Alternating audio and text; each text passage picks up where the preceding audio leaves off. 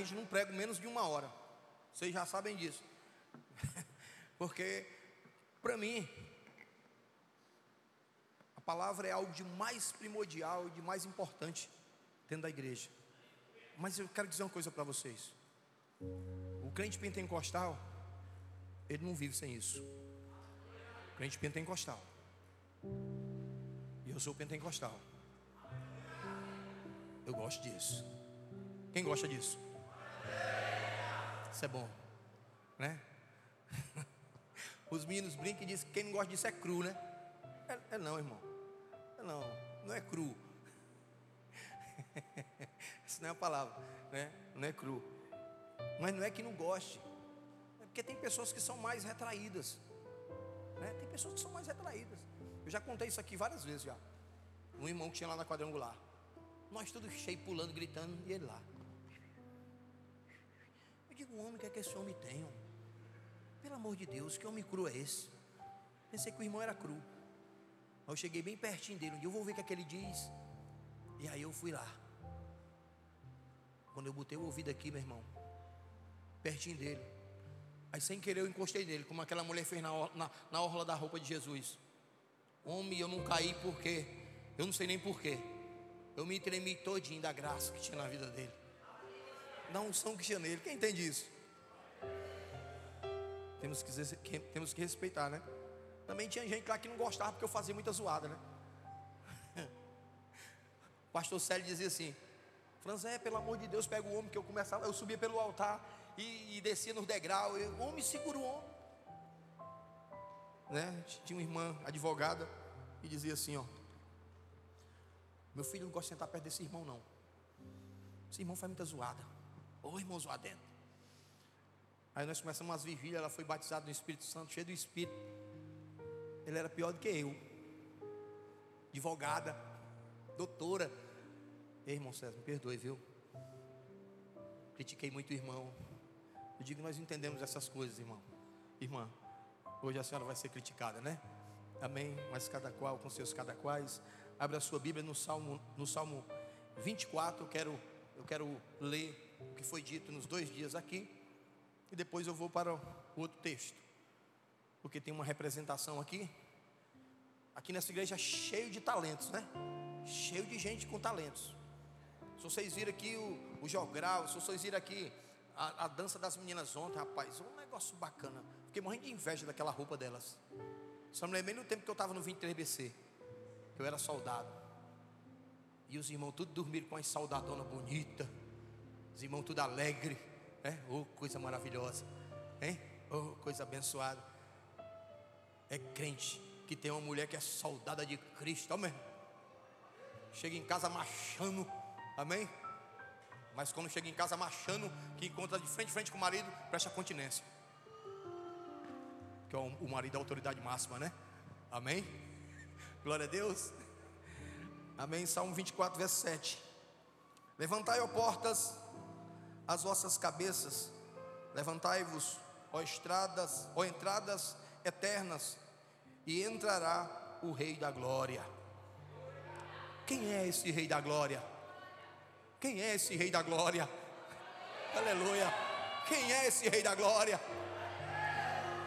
O Senhor forte e poderoso o Senhor poderoso na guerra. Levantai, ó portas, as vossas cabeças, levantai-vos, ó estradas eternas, e entrará o Rei da Glória. Quem é esse Rei da Glória? O Senhor dos Exércitos, Ele é o Rei da Glória. Dê uma salva de palmas para Ele, para Ele.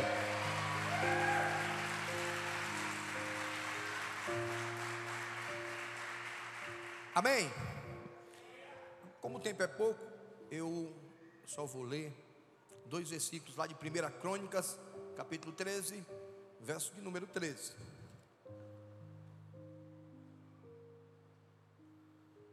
Glória a Deus.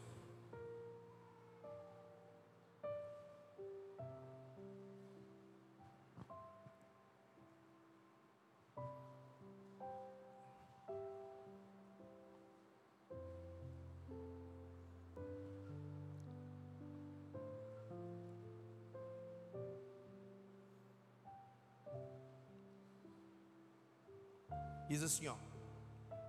Todos acharam? Tem gente procurando. 1 Crônicas 13, 13.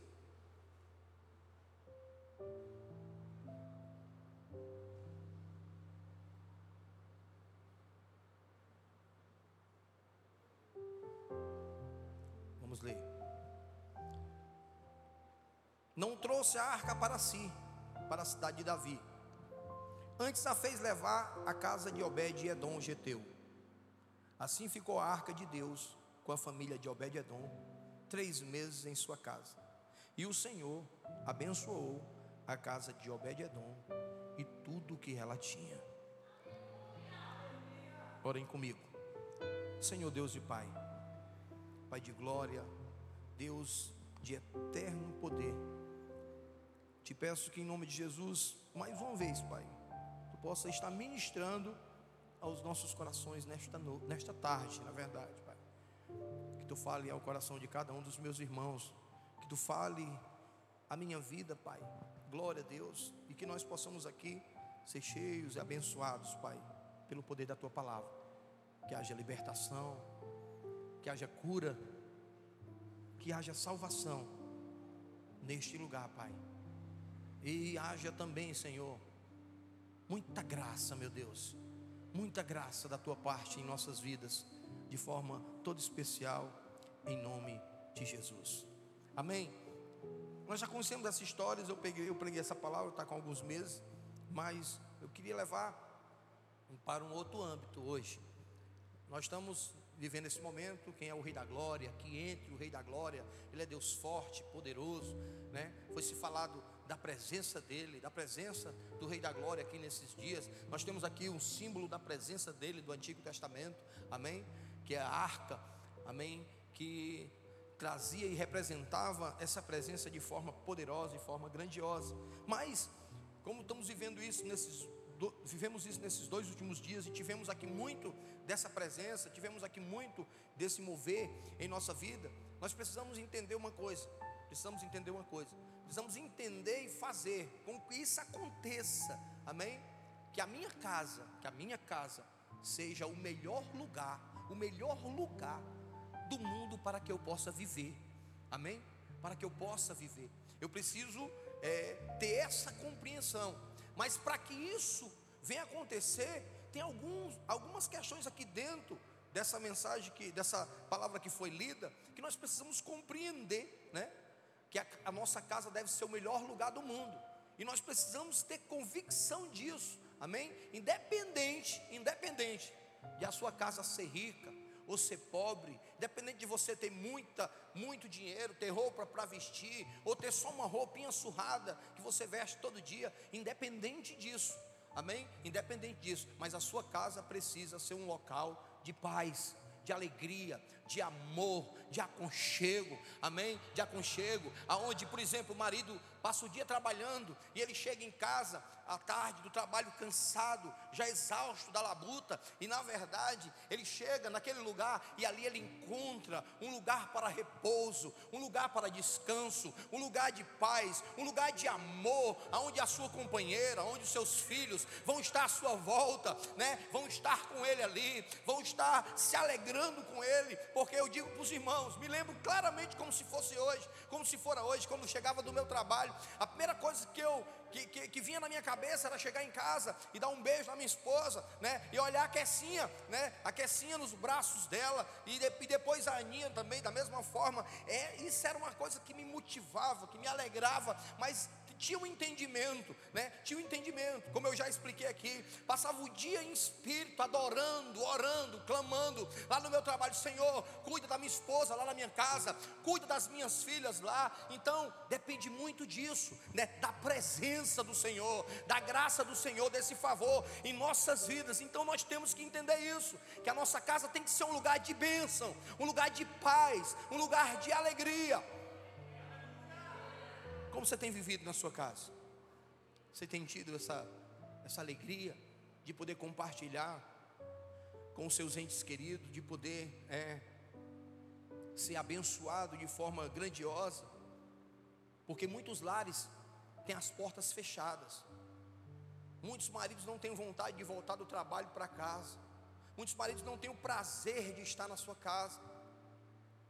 Muitas esposas também não têm esse prazer de poder comungar com os filhos e com o marido. Por quê? Porque na verdade existe algum, alguns fatores e algumas coisas que nós precisamos compreender para que isso seja uma realidade na nossa vida. Amém? Para que isso seja uma realidade. Quem quer ter a sua casa assim, uma casa abençoada, uma casa onde a presença de Deus é algo real? Porque nós, porque nós vemos aqui a história, né? Nós vemos aqui a história. A arca passou um, um grande período na casa de um homem e nada aconteceu. E nada aconteceu. Era, ele vivia numa mesmice, vivia em uma situação que, que na verdade a arca estava ali, mas eu, eu, comparo, eu comparo com as nossas vidas hoje. A arca é o que? É tão somente a presença de Jesus, é a presença do Rei da Glória, é a presença do Rei dos Reis na nossa vida. É simples, é tão somente isso. Mas eu trazendo para hoje, para os dias atuais, para o que nós vivemos hoje. Tem muitas pessoas que entregam a vida a Jesus, vêm até aqui à frente, se emocionam, choram, né? Saem daqui chorando, cheios da graça, cheios da presença mas não faz isso valer na sua vida, não faz isso valer na sua vida. Parece que foi, foi, foi mais uma religião que, que você entrou. Que eu me lembro aqui do testemunho de uma irmã que há muito tempo atrás, quando ela entregou a vida a Jesus, ela já tinha passado pelo candomblé, já tinha passado pela mesa branca, já tinha passado por várias religiões, pela macumba e por tantas outras coisas. E o pai dela disse assim: Não, se preocupe, não, minha filha. Eles não gostavam de crente, não se preocupe, não, que essa será mais uma religião, essa será mais uma das investidas delas, isso será como as outras. Na verdade, daqui a pouco pouco ela vai estar ali na, é, na feirinha do Liceu, que era lá em Fortaleza, lá pertinho da Marinha, que eu me lembro como se fora hoje também. Ela daqui a pouco vai estar ali tomando uma cervejinha com as amigas, com os amigos, porque o pai é empresário muito rico, né? Mas foi diferente, meus irmãos. Foi diferente, sabe por quê? Porque quem adentrou lá foi o Rei da Glória, foi a presença do Senhor, e verdadeiramente ela entendeu aquilo. Ela teve um encontro com Deus genuíno e verdadeiro. Quem teve um encontro genuíno e verdadeiro com Deus? Pois está faltando alguma coisa na sua vida para que a sua vida seja plenamente transformada. Se isso já aconteceu, continue buscando, continue buscando, continue pedindo que Ele adentre, continue dizendo: Senhor, invade mais, aprofunda mais. Eu quero mais de Ti, eu quero mais da Tua presença, eu quero viver lado a lado, eu quero andar contigo, eu quero sonhar contigo, eu quero pensar como Tu pensa, eu quero andar nos Teus caminhos, seguir os Teus passos. Eu quero a Tua alegria, eu quero a Tua paz, eu quero eu anseio a tua salvação e viver na glória contigo. Oh, Arabachuribi Calabai. Aleluia. Mas em meio a esse, a todo esse turbilhão, o que é que eu posso fazer para minha casa ter isso? Que essa irmã, incrível, viu? Deus ele, a gente prepara algo mas Deus vai dando, vai dando muitas vezes outras diretrizes. Com quem, quem prega sabe disso. Como o irmão Carlos disse aqui alguns dias atrás. O pastor às vezes me chama e eu digo, meu Deus, o que é que eu tenho? O que é que eu tenho para pregar? Homem, eu vou pela graça, pela misericórdia.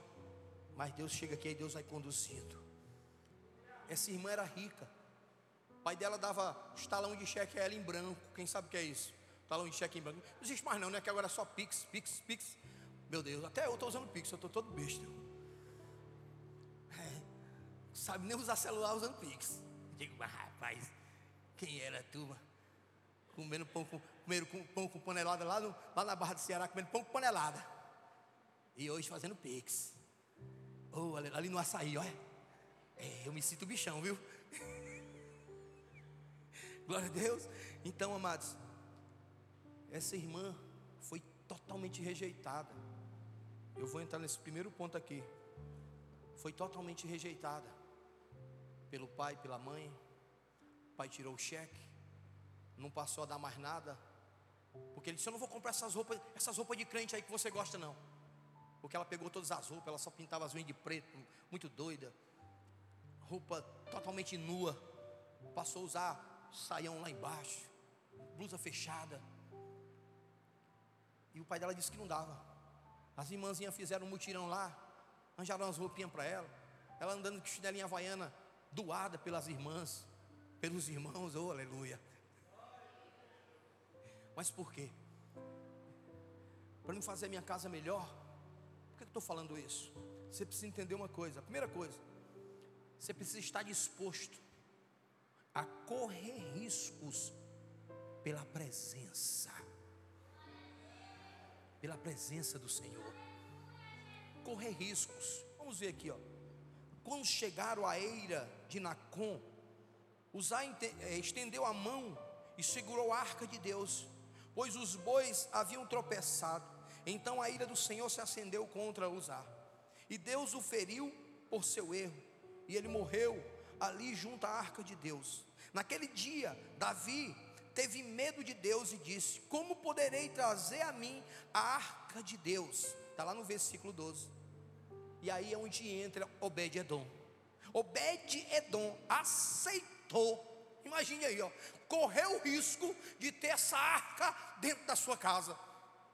Ele aceitou o risco por, para estar nesta presença, para viver esta presença, para poder sentir a glória de Deus, para poder entender, para poder compreender, porque eu, fico, eu gosto de conjecturar, e eu fico imaginando, ele, ele lembrando do que Deus já havia feito para os antepassados, do que Deus tinha feito com Abraão, das maravilhas que o Senhor tinha feito.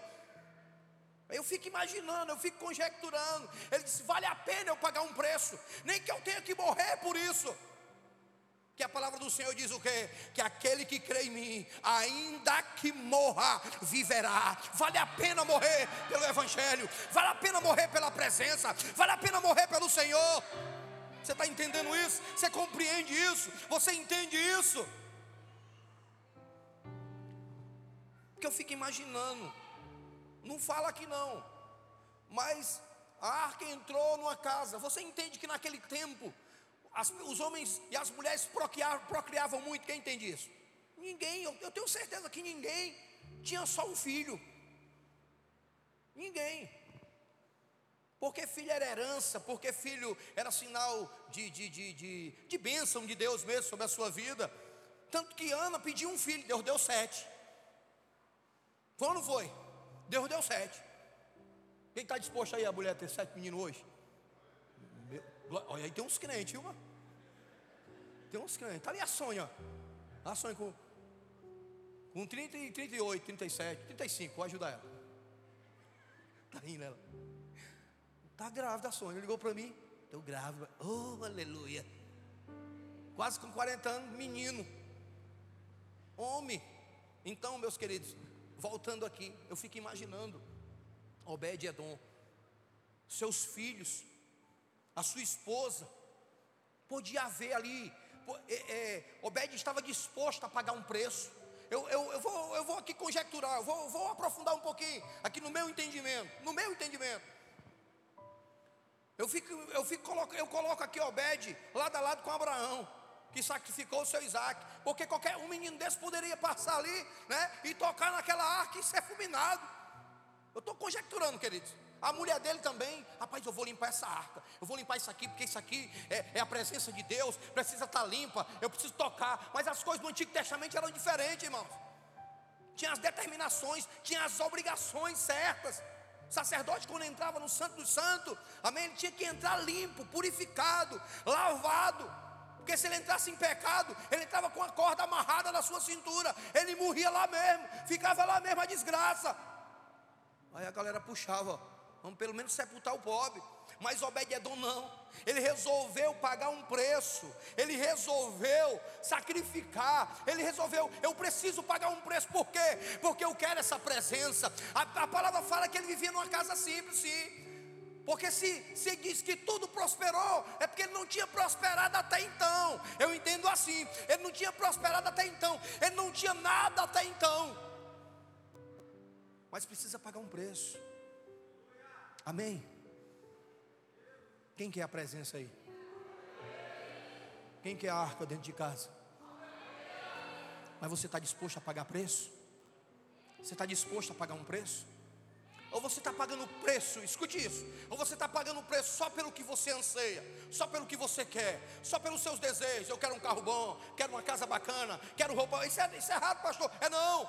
Estou falando de outra coisa, estou falando da presença estou falando da presença do Senhor, eu estou falando que o, do Rei da Glória, adentrando, entrando, fazendo morada e ali florescendo tudo, prosperando tudo dentro da sua casa, principalmente a sua vida e a vida dos seus filhos e a vida do seu cônjuge e a sua casa em nome de Jesus. É isso que eu estou falando, da presença. Quem lembra de Daniel na cova? Daniel pagou um preço pela presença. Aí, Senhor, aquele exilado, aquele exilado aí, ó, está fazendo as orações dele. Daniel, Daniel não só pagou um preço, mas era doido, meu irmão, doido varrido. Doido varrido, eu posso dizer dessa forma. O cara abriu a janela e foi orar, meu irmão. E foi orar quando foi proibido que qualquer petição, que qualquer oração, mas eles queriam justamente, muitas vezes o diabo quer te imprensar contra a parede para trancar a tua bênção, para que a presença não seja uma realidade na tua vida. Não permite, meu irmão, escancar as portas, abre as janelas, dá um grito ao Rei da Glória, grito: Tu é o meu Senhor, Tu é o Senhor da minha vida.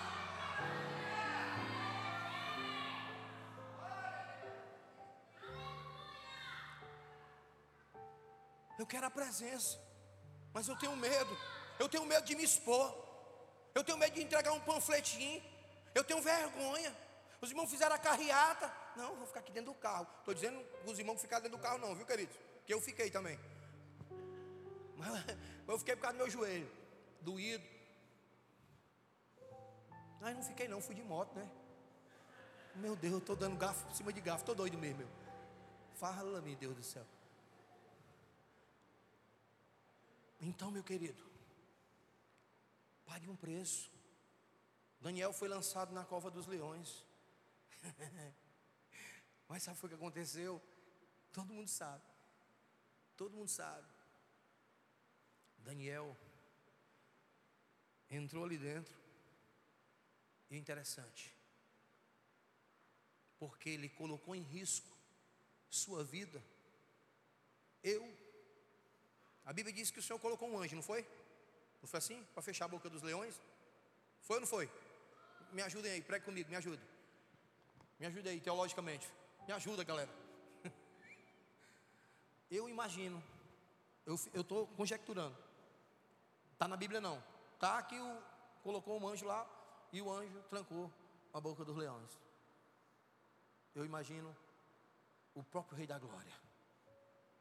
Da mão Daniel. Bora, bora, eu vou contigo. Eu vou contigo. E Daniel, aí Daniel muda o semblante.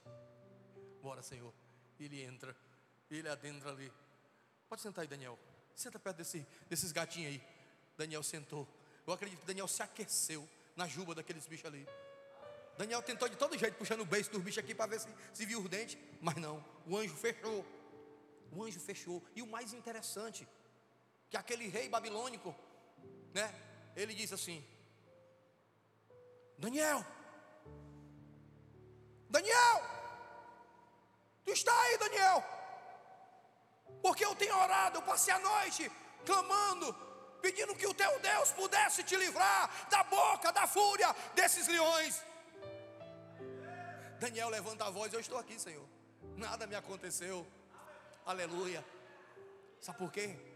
Se eu for falar aqui de tantos é, é, é, de tantos é, personagens aqui, os próprios amigos de Daniel também, decidiram que não adorariam a imagem de escultura de Nabucodonosor que a gente só começa a ver a idolatria, enxergar a idolatria quando a gente tem um encontro, assim como Obed-Edom, quando a arca, quando a presença entra na nossa vida, na nossa casa, os nossos olhos são abertos, a gente começa a contemplar, e a gente começa a ver as maravilhas do Senhor, mesmo sofrendo por isso, mesmo sendo escorraçado, mesmo está sendo é, jurado de morte,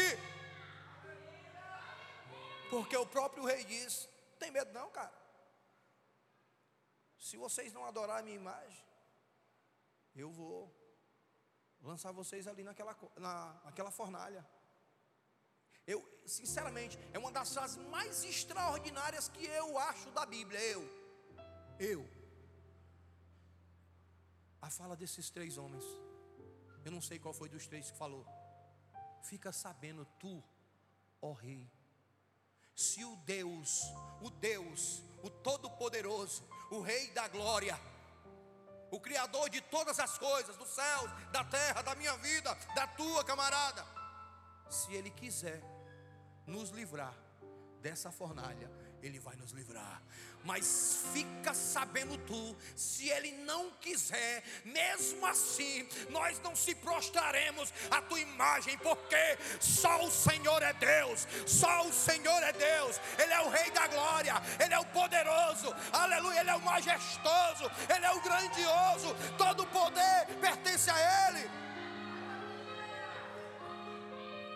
E por aí vai. E por aí vai. É, Davi temeu, teve medo, depois da morte de Uzá, teve medo. Davi não teve nem coragem, esse é o um entendimento meu, porque a Bíblia diz que ele temeu. Se ele temeu, se ele teve medo, ele não quis levar a arca para a casa dele, não. Quem concorda comigo? Não quis, não. Ele ofereceu Obed. Aí eu quero chegar nesse ponto aqui, bem bacana. Tem misericórdia. Quero chegar nesse ponto aqui, bem bacana. Obed, escute isso. Olhe para o seu irmão, acorde ele, diga assim: irmão, acorda. Tu está na presença, diz: tu está na presença. Abre pelo menos tua boca, dá pelo menos um glória. Isso, fala para ele, deixa ele dormir não. Eu estou muito monótono, né? Obede, diga assim para o seu irmão, irmão. Obede viu a oportunidade da presença e de mudança de vida. Entendeu? Você entendeu isso? Você compreendeu isso? Obed viu essa oportunidade. Ele não se preocupou, né? Ele não se preocupou é, com a morte. Ele viu a oportunidade de poder ter uma vida diferenciada. Amém? Ele não se preocupou com aprovações humanas. Ele não se, não se preocupou com as represárias. Ele não se preocupou se ele ia morrer ou alguém da família. Não. Ele, ele analisou e viu a oportunidade de mudança de vida.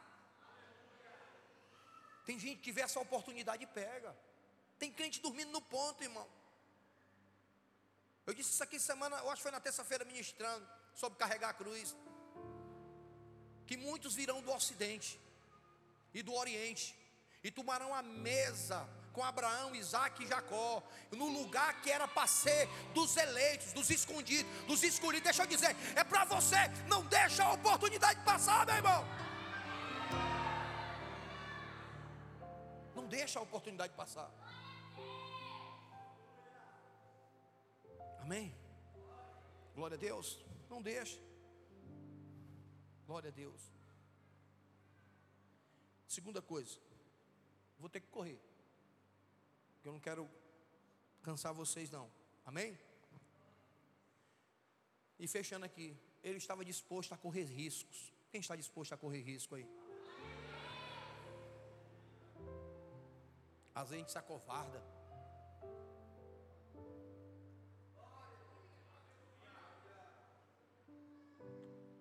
Hoje eu fui lá no centro, meio-dia, comprar álcool, estava faltando álcool. Só tem lá no I esse álcool cheiroso aí que eu, que eu gosto. O pessoal aqui estava tudo chique, o pessoal aqui não quer mais coisa ruim não. O pessoal está acostumado. Eu acho que o pessoal aqui deu uma andada e deu uma passada pela casa de Obed-Edom e viu e comeu lá e viu as coisas e viu que tudo era bom e só quer coisa boa. E você está certo. Amém? Eu quero coisa boa. Quem quer coisa boa aí? A Bíblia diz que mudou tudo ou não mudou tudo lá? A bênção foi completa ou não foi? Amém? Eu estou crendo. Eu já estou quase 100% curado desse problema. Eu até falei comigo mesmo que não falava mais. Eu já estou quase 100% curado. Ainda está com um pequeno detalhezinho. Mas Deus é bom. Eu fui na rua hoje. Eu saí na minha moto lá, do, lá de dentro do NIR, comprei as coisas e saí me urinando na moto. Assim, maior tranquilidade do mundo. Eu digo, Jesus, eu tenho que, eu tenho que acatar. Só está faltando isso. Mas o Senhor já determinou. Porque eu pedi, eu disse assim, Senhor, manda a arca lá para casa. Nem que doa, nem que sofra. Amém? Deus é maravilhoso, Deus é bom o tempo todo. E a segunda coisa aqui, que tinha tanta coisa que eu, que eu, que eu, que eu escrevi aqui, né, nesse posicionamento aqui, de correr risco, tem, tem muita coisa aqui, se a gente for falar. Mas é, para a sua casa ser o melhor lugar onde se pode estar, você tem que estar disposto a consagrá-la à presença de Deus. A arca ficou três meses, amém? Na casa de Obededon, o Geteu, e abençoou toda a sua casa, todos, todos os pontos, em todos os detalhes. Quem já viu? Eu fico imaginando isso aqui, eu, eu gosto de viajar. Quem já viu aquelas casinhas que tem naqueles filmes, né? Tipo casinha de boneca, que tem os detalhezinhos, cor mais linda, tudo colorido. Quem já viu isso? Principalmente naqueles filmes de, é, de, de, de, Como é que eu posso dizer? Tem uns filmes de época, né? Que tem, que tem até conto de fada, que nós não vivemos conto de fada, para nós é uma realidade, é uma verdade. Quando a arca entrar na sua casa, você vai ver tudo isso. Porque a gente sonha com essas coisas, né? A gente vê as casas na Europa, a gente vê aquelas florestas, aquelas coisas lindas. De, meu Deus, como eu queria ter uma casa à beira dessa floresta, aí dentro dessa floresta, à beira desse rio que passa, o cara pescando salmão, as coisas mais lindas, né? A casa, a coisa mais linda. A gente conjectura, a gente fica analisando, fica vi, viajando. Eu viajo nessas coisas. Eu. Quem, quem viaja nisso? Quem vê essas coisas? É muito bacana. Aí eu vejo assim, aqueles galinheiros, tudo bem feito a carpina, tudo verde. Eu digo, meu Deus. Aí eu fico conjecturando. Mas aí Jesus diz assim para mim, ó. E diz para você: Nem olho viu, nem ouvido ouviu, não subiu no coração de homem nenhum o que Deus tem preparado para os meus ungidos, para os meus amados, para as minhas amadas. As ruas são de ouro, por aí você, por aí você tira. Porque geralmente onde tem capim tem formiga, lá não tem não, formiga não, meu irmão. É, glória a Deus. Lá não tem cupim, lá é benção. É eu fico imaginando, meu Deus, como é Jesus, como é o céu, Pai, como é a casa que eu vou morar, Senhor. Irmãos, eu fico, sinceramente, eu fico, Jesus, como será? Porque se nenhum olho viu, quem já viu a Noruega? Quem já viu a Suíça? Meu irmão, eu fico analisando, eu fico olhando as coisas mais lindas do mundo. Mas é do mundo, lá é as coisas mais lindas do céu. Dá para entender? Não dá para comparar a terra com o céu de glória. Então é isso. Então consagre a sua casa.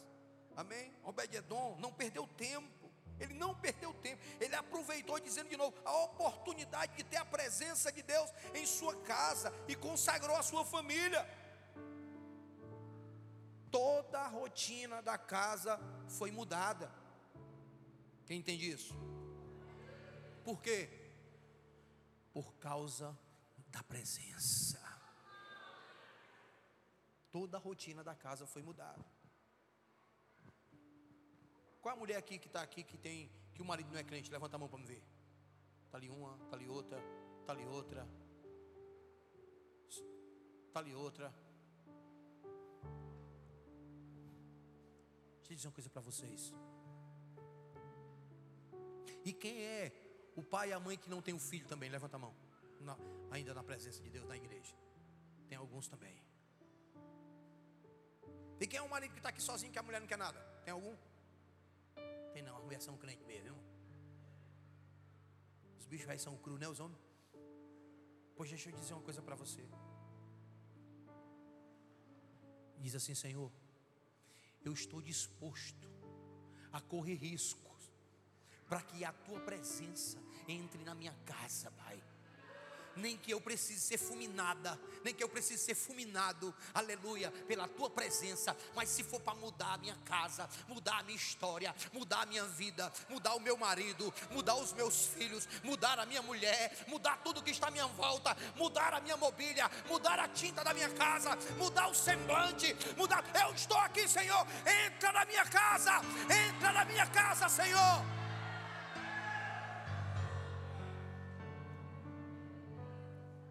Aleluia. Só a presença vai mudar. Só a presença vai trazer o teu marido. Só a presença vai tirar o teu filho da droga. Só a presença vai libertar da homossexualidade, do lesbianismo. Só a presença, só a presença, só a arca do Senhor, só a arca do Senhor na sua casa vai mudar, vai vai de confronto a todo mal, a tudo que não é de Deus, a tudo que não te agrada e vai mudar e vai transformar a tua casa em nome de Jesus. Ai de calabaçuribicai.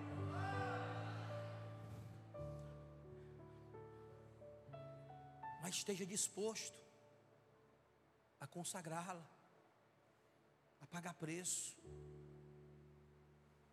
E não é só uma oraçãozinha, não, irmão, aqui e acolá. Deixa eu contar uma coisa para você aqui, eu vou contar aqui. Eu contei para uma pessoa essa semana. Se tem um cara sincero, sou eu. Alguns aqui me conhecem profundamente. Eu, tem, tem pastores que Pastor César, eu quero que o senhor vá lá na minha igreja tocar fogo lá no altar. Eu digo, homem, pelo amor de Deus, a Bíblia diz que a chama arde continuamente sobre o altar. Eu é que chego no altar e sou incendiado. É o altar que me incendeia, é a presença que está no altar que me incendeia. Porque essa chama é o Espírito Santo, é a presença, é o Deus conosco hoje. Aí tem uns que assim, pastor César, vai lá na minha igreja porque o senhor é um homem de oração. Deixa eu dizer para vocês, eu não sou não um homem de oração. É mesmo, pastor, sou não. Eu, quem consegue aqui orar três, quatro, cinco horas por dia? Tem gente que consegue, eu não consigo não. Mas eu, desde o princípio da minha fé, Deus derramou tantas coisas sobre a minha vida. Uma das coisas que Deus quer da gente é sinceridade. E eu disse para ele, Senhor, eu não consigo. Eu não consigo orar como esse irmão aí, Senhor, que ora, que ora, que ora, e o cara não cansa não. Até porque eu falo muito alto e grito muito, se eu for orar quatro, cinco horas gritando, eu não vou ter mais garganta não. Mas eu decidi uma coisa, como eu já disse, eu passava o dia em espírito, o dia, Senhor, tu é maravilhoso. Aí eu apertar um parafuso aqui, Jesus, tu é bom. E eu decidi outra coisa. Assim como Daniel orava três vezes por dia, Senhor, eu quero orar no mínimo três vezes por dia, mas eu quero orar quatro, cinco, nem que seja 15 minutos aqui, 15 minutos mais tarde, ou meia hora aqui, meia hora mais tarde, meia hora mais tarde, e meia hora mais tarde. Aí a presença vem. Você está entendendo? Eu não sou um homem de oração contínua, constante, de muitas horas. Tem gente que é. Isso é tremendo. Mas eu quero dizer para você, eu não sou igual o Moroni, não sou igual o pastor Davi, ele não é igual a mim mas eu tenho a minha peculiaridade com Deus, a minha intimidade com Deus e o meu jeito de adorá-lo, o meu jeito de servi-lo. E tem funcionado na minha vida. Quem está entendendo isso? Então, chame a presença, meu irmão. Chame a presença, chame a presença. Consagre sua casa. Busque uma, duas, três, quatro, cinco vezes se for necessária. Entre no seu quarto, se feche no seu quarto. Adore a Deus. Coloque um louvor. Coloque é, é, é um fundo musical de adoração. Adore ao Senhor por 15 minutos. Comece com cinco, depois vai para 10, depois vai para 15. Tem gente que vai chegar em cinco e o dia todo orando. Aí você vai ver a diferença. Quem está entendendo? Quando eu estou falando disso, dessa presença, dessa oração, dessa busca, amém?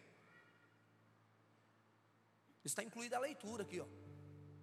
Eu aprendi lá na Igreja da Paz, pastor Ebe, a gente orar pela Bíblia. Você pega, por exemplo, vou dar um exemplo aqui. Deixa eu abrir aqui. Pronto. Você faz assim, ó. Você abre a Bíblia aqui no Salmo 23, aí você fica dentro de casa. O Senhor é meu pastor nada me faltará. Ele me faz repousar em verdes pastos. Ele me guia pelas veredas da justiça, por amor do seu nome. Ainda que eu andasse pelo vale da sombra da morte, eu não temeria mal algum, porque a tua vara, o teu cajado me consolam. Ele está comigo, ele é a minha presença, ele está na minha, na minha vida. Eu vivo para ele, ele é o Deus. Então ora na Bíblia.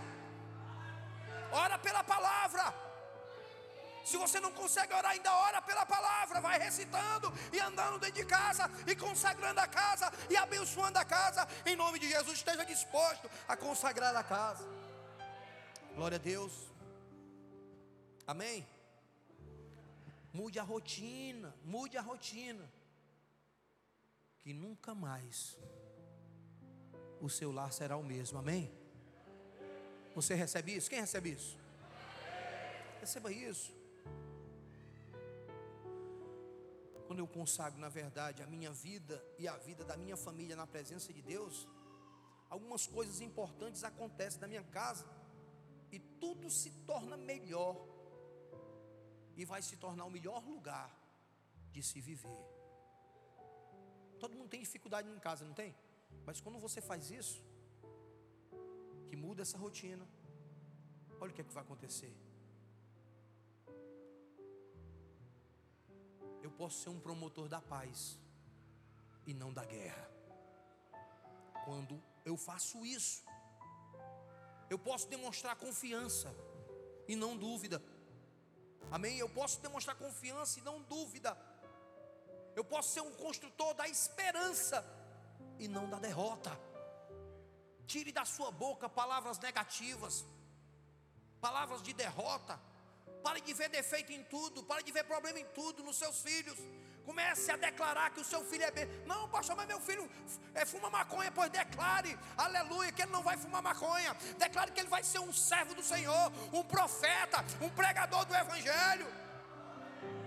Ou se você não, não declara isso, mas declare que ele vai ser um advogado, um engenheiro, um médico, sei lá o quê mas declare coisas boas. Seja um promotor da esperança e não da derrota. Quem entende isso? Aleluia. Eu também posso ser um distribuidor de amor e não de ódio. Quem entende isso? Amor é o dom supremo, irmão. Quando amamos, o que é, o que, é que nós temos que entender com, por amor? Nesse ponto de vista aqui. Eu aceitar o meu irmão, meu filho, a minha esposa, do jeito que ela é, do jeito que ele é. Porque a palavra de Deus diz que, nós, que a mulher ela ganha, e eu vou colocar para o homem também.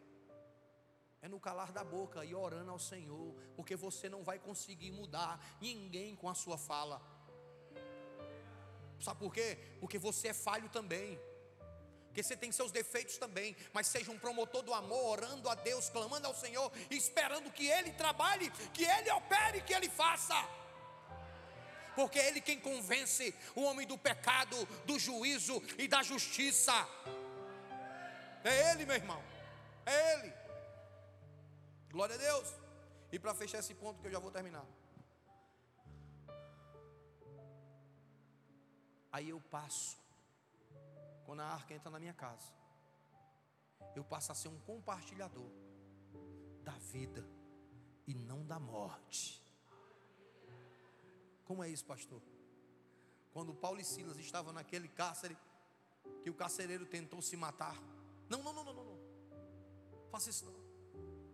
Por quê? Paulo e Silas viveram a presença dentro daquele lugar. A Bíblia diz que Houve um terremoto ali dentro, que as cadeias ruíram, abriram todas as celas. E aí o coitado do carcereiro, que foi incumbido de, se esses homens escapar, tu morre, cara. Pegou a espada, Epa, não, não, não, não, não, não toque você. Convém ter contigo lá na tua casa. O que é que Paulo e Silas representavam naquele momento, na vida daquele carcereiro e na casa daquele carcereiro? A presença, a arca, a presença para mudar o que? Estamos falando de que hoje? Família. De família. A presença. Quando Paulo e Silas entraram ali, ele disse assim: ó, se creres no Senhor Jesus, será salvo tu e tua casa.